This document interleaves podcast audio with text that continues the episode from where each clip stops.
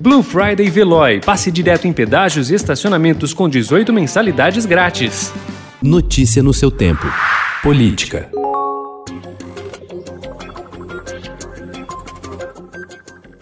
Bruno Covas, do PSDB, foi reeleito ontem para mais um mandato à frente da Prefeitura de São Paulo. Covas obteve 59,38% dos votos válidos, ante 40,62% do adversário no segundo turno, Guilherme Boulos. A vitória do Tucano, que carrega um dos sobrenomes mais emblemáticos da política paulista, mantém a hegemonia do PSDB na maior cidade do país e simboliza o triunfo majoritário nas disputas de 2020 do discurso associado ao centro do espectro político nacional. Sob o ponto de vista da macropolítica brasileira, o resultado nas maiores cidades do país também consolidou a derrocada do PT dos grandes centros e os reveses dos candidatos apoiados pelo presidente Jair Bolsonaro. São Paulo não quer o confronto. Meu avô dizia que é possível conciliar política e ética, política e honra, política e mudança. E eu agora acrescento: é possível fazer política sem ódio.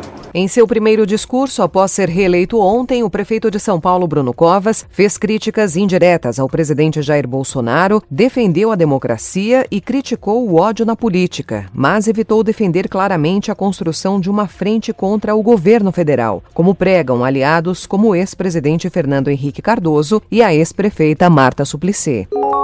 Em pronunciamento feito pelas redes sociais, pouco depois de reconhecer a derrota na eleição para a Prefeitura de São Paulo, Guilherme Boulos disse que o resultado não representa o fim de uma caminhada e lembrou que sua campanha uniu a esquerda em São Paulo. Nós vamos seguir lutando por uma sociedade onde ninguém more na rua, onde ninguém vire o lixo para poder comer, uma sociedade onde ninguém seja morto pela cor da sua pele, onde as mulheres têm os mesmos direitos que os homens e onde todas as formas de amor sejam respeitadas, uma sociedade onde cada um de nós tem a oportunidade, justiça e tem a voz. Herdeiro de um dos sobrenomes mais emblemáticos da política paulista, Bruno Covas superou seu avô ontem, ao menos no que diz respeito à Prefeitura de São Paulo. Mário Covas não chegou ao cargo por escolha popular. Ele foi o último prefeito biônico antes da democratização, em 1983. Bruno, de 40 anos, seguia uma história parecida. Era o vice na chapa vencedora de 2016, até ganhar a eleição deste domingo no segundo turno. Após obter o apoio de 15 partidos ao longo da campanha, o prefeito reeleito Bruno Covas deve ter uma base ampla na Câmara de São Paulo, responsável por avaliar os projetos ao longo do segundo mandato do Tucano. O que deve mudar a partir de 2021 é a capacidade da oposição em obstruir votações em plenário. Reforçado após ter a bancada triplicada, o PSOL, com seis vereadores eleitos, vai se unir aos oito parlamentares do PT. A vitória de Bruno Covas representa o cumprimento de uma das etapas no projeto presidencial para 2022 do governador João Dória. Mas o resultado acendeu o prefeito, voz moderada no partido, a um posto de liderança nacional, o que tornou mais aguda a necessidade de o governador modular o discurso em direção ao centro para manter-se rumo a Brasília.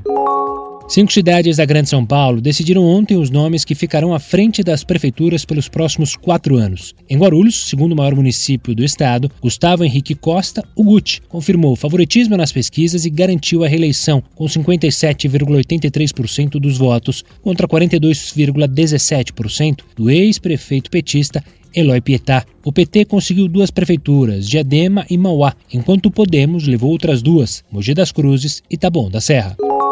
Prefeitos do PSDB devem governar cerca de 17% dos eleitores do país a partir de 2021. O partido se manteve no primeiro lugar desse ranking, mas perdeu poder desde a eleição anterior, quando sua fatia do eleitorado chegou a 24%. Os tucanos também encolheram no número de prefeitos eleitos, de 805 há quatro anos para 533 agora. Mas mantiveram São Paulo, a prefeitura mais importante do país em população, orçamento e projeção política. O deputado estadual Sebastião Melo, do MDB, foi eleito ontem prefeito de Porto Alegre, com 54,63% dos votos válidos. Sua adversária na disputa, Manuela Dávila, do PCdoB, obteve 45,37%. Davi Almeida, do Avante, foi eleito prefeito de Manaus, com 51,27% dos votos válidos. O candidato amazonino Mendes, do Podemos, tentava comandar Manaus pela quarta vez, mas foi derrotado. Obteve 48,73% dos votos válidos. Apesar do alto índice de abstenção, 34,18%, o candidato Hildon Chaves, do PSDB, vai governar Porto Velho. Ele obteve 54,45% dos votos e superou a candidata Cristiane Lopes, do PP. Ela obteve 92.015 votos válidos, ou 45,55%. Em Boa Vista, Arthur Henrique, do MDB, foi eleito no segundo turno por expressiva margem, 85,3% dos votos válidos. Ele superou Otaci Nascimento, do Solidariedade, que registrou apenas 14,64% dos votos. Tião Bocalon, do PP, foi eleito ontem prefeito de Rio Branco, capital do Acre, após derrotar Socorro Neri, candidata à reeleição pelo PSB. Emanuel Pinheiro, do MDB, de 55 anos, foi reeleito ontem prefeito de Cuiabá, com 51,15% dos votos válidos. Ele superou Abílio Júnior, do Podemos, que obteve 48,85%.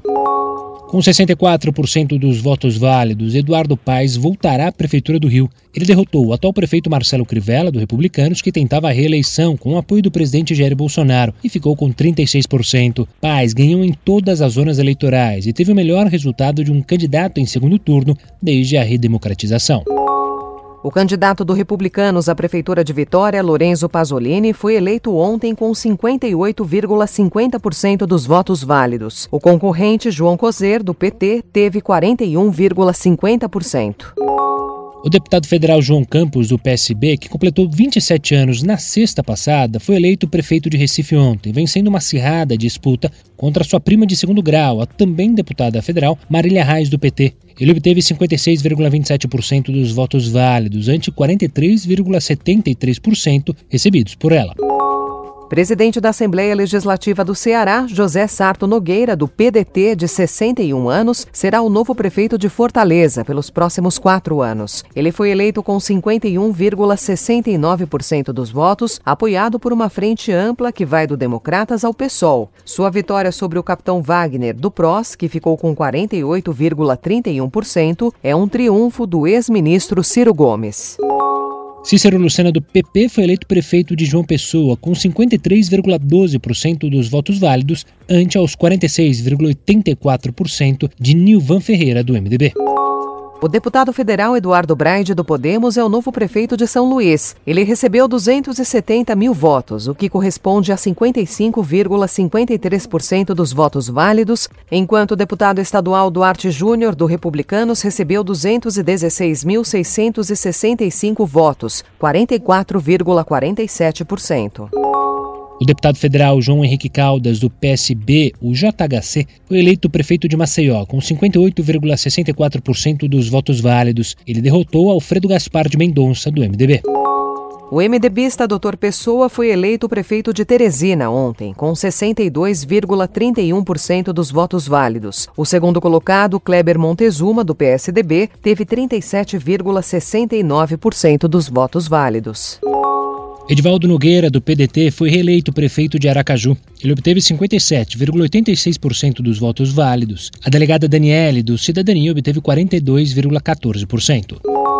O presidente Jair Bolsonaro sofreu importante derrota nas eleições municipais desse ano. Dos 16 candidatos a prefeito apoiados por ele, 12 perderam as disputas. Aliado de Bolsonaro, o prefeito do Rio de Janeiro, Marcelo Crivella, do Republicanos, não conseguiu se reeleger ontem, sendo ultrapassado por Eduardo Paes, do Democratas. Em São Paulo, o deputado Celso Russomano, do Republicanos, não passou do primeiro turno. No Palácio do Planalto, porém, auxiliares do presidente minimizaram o revés político sob o argumento de que o chefe do executivo não participou diretamente das campanhas.